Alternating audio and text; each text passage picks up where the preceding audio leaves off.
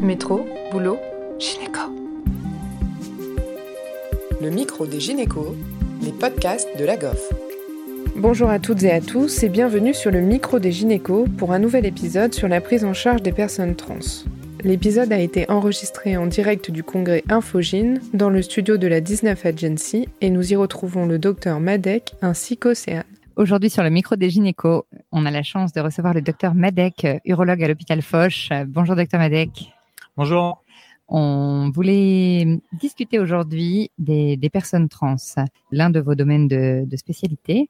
Est-ce que vous pouvez déjà, pour introduire le sujet, peut-être nous dire de, quelle prévalence on parle? Oui, effectivement. Je vais peut-être commencer par une définition. Donc, effectivement, on parle de personnes trans. Ce sont des personnes qui ont été assignées euh, dans le genre opposé à euh, celui auquel elles appartiennent. Donc, on parle de femmes trans, c'est-à-dire euh, male to female. Euh, et d'hommes trans, female to male. Donc euh, l'épidémiologie, on la connaît pas réellement. En tout cas, ce qui est sûr, c'est que début des années 2000, on pensait que c'était quelque chose qui était assez rare, qui toucherait environ euh, une personne pour 100 000, une personne pour 50 000. Et puis plus récemment, euh, sur les dernières publications du New England, on a des prévalences qui sont aux alentours de 0,6% de la population, peut-être 1% de la population. Donc globalement, en 15 ou 20 ans, on a un nombre de personnes euh, trans qui aurait été multiplié par 1000. Donc maintenant, est-ce que vraiment toutes les personnes trans se sont reconnues, se sont identifiées, ou est-ce que on ne voit encore que la partie émergée de l'iceberg? Et du coup, concernant le, cadre légal qui accompagne la prise en charge de, ces patients, patientes, euh, selon les cas, est-ce que vous pouvez nous le décrire un petit peu? Oui, tout à fait. Donc, euh, les personnes trans, elles sont reconnues déjà d'une part en France par le code civil parce qu'elles peuvent faire un changement de genre à état civil ou un changement de prénom et euh, elles sont également prises en charge euh, pour leur demande par la sécurité sociale. Donc euh, moi je vais parler spécifiquement des interventions chirurgicales de reconstruction génitale. donc pour les interventions chirurgicales de reconstruction génitale, il y a des recommandations qui sont demandées. Bien évidemment, il faut que les patientes soient majeures, qu'on qu'elles puissent donner leur consentement éclairé. Faut qu'il y ait eu un traitement hormonal euh, qui soit prescrit depuis plus d'un an. Et puis, il faut, euh, mais ça, ce dernier critère est euh, en cours de réévaluation, qu'il y ait eu une période de vie dans le genre souhaité d'environ un an avant de décider une chirurgie génitale. Euh, deuxième euh, deuxième niveau, c'est le niveau du certificat. En effet, en France, cette intervention est remboursée euh, par la sécurité sociale à 100%, mais sous certaines conditions. Et une des conditions, c'est qu'il y ait eu une réunion de RCP avec la rédaction d'un certificat rédigé par un psychiatre, un endocrinologue et un chirurgien pour pouvoir avoir une prise en charge de l'intervention. C'était très clair, merci. Une fois que la personne trans entame sa transformation, bon, on va pas parler de, du traitement hormonal, euh, vous êtes chirurgien, on voudrait profiter de votre expertise pour euh, discuter un petit peu des options chirurgicales qu'il y a pour euh, les personnes trans, du coup, M to F, donc male to female. Effectivement, donc pour les personnes trans, euh, male to female, alors le plus souvent, mais il n'y a pas de règle. En général, elles optent pour euh, toutes les chirurgies qui vont appareiller le, leur anatomie avec l'anatomie qui est visible au public, donc c'est-à-dire toutes les chirurgies de féminisation euh, du visage, chirurgie mammaire, éventuellement rééducation vocale et chirurgie de la pomme d'Adam. Et puis souvent, secondairement, vient euh, la vaginoplastie. Euh, donc nous, effectivement, on est plutôt euh, à la fin de la, de la transition quand on voit les patientes en consultation. Donc concernant la, la vaginoplastie, est-ce que vous pouvez nous décrire un petit peu l'intervention? Oui, tout à fait. Donc la vaginoplastie, euh, donc l'intervention, il y a plusieurs options de vaginoplastie.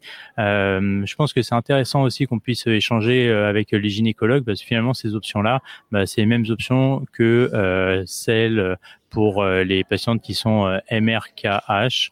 Euh, et c'est les mêmes techniques de vaginoplastie. Euh, donc nous à l'heure actuelle, la, la, technique la plus utilisée c'est la vaginoplastie d'inversion de peau pénienne avec élargissement scrotal. Donc c'est un équivalent de la vaginoplastie on va dire de Makindo. Euh, donc cette technique-là, il y a cinq grandes étapes. La première étape, ça va être l'ablation des organes génitaux masculins et des testicules, l'ablation de la peau du scrotum. La deuxième étape, ça va être la transformation du pénis en clitoris. En conservant une petite partie du gland, en conservant les bandelettes de la sensibilité euh, dorsale et euh, en conservant la partie proximale des corps caverneux. La troisième euh, étape de l'intervention, ça va être la création de la cavité vaginale. C'est là, à mon avis, où effectivement on peut travailler de façon commune avec les gynécologues lors d'échanges, notamment avec les internes que j'incite à, faire des demandes dans leurs autres, dans les autres spécialités chirurgicales parce que euh, on va faire finalement cette dissection hein, euh, inter euh, prostatorectale pour pouvoir avoir une cavité vaginale de bonne taille. après la quatrième étape, ça va être le raccourcissement du canal urinaire et puis la cinquième étape, ça va être la création des petites lèvres et des grandes lèvres. Du coup, on parle d'une intervention d'à peu près combien de temps? C'est une intervention qu'on réalise de façon hebdomadaire. et donc, les durées moyennes sont aux alentours de 4 heures, 4 à 5 heures en moyenne d'intervention. Pour une équipe entraînée, alors? Oui, pour une équipe euh, entraînée. Mais... fait régulièrement. Et il y a plein de questions qui me viennent, mais la vaginoplastie, euh, on peut espérer, après une vaginoplastie, quel euh, pourcentage d'orgasme?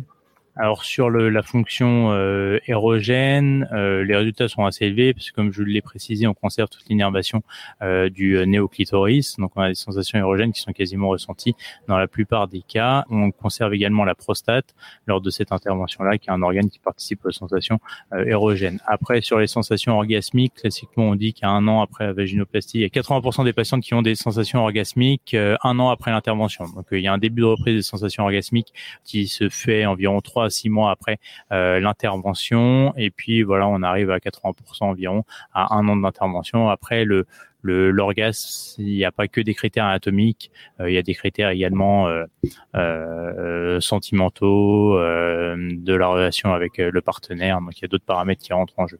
Bien sûr.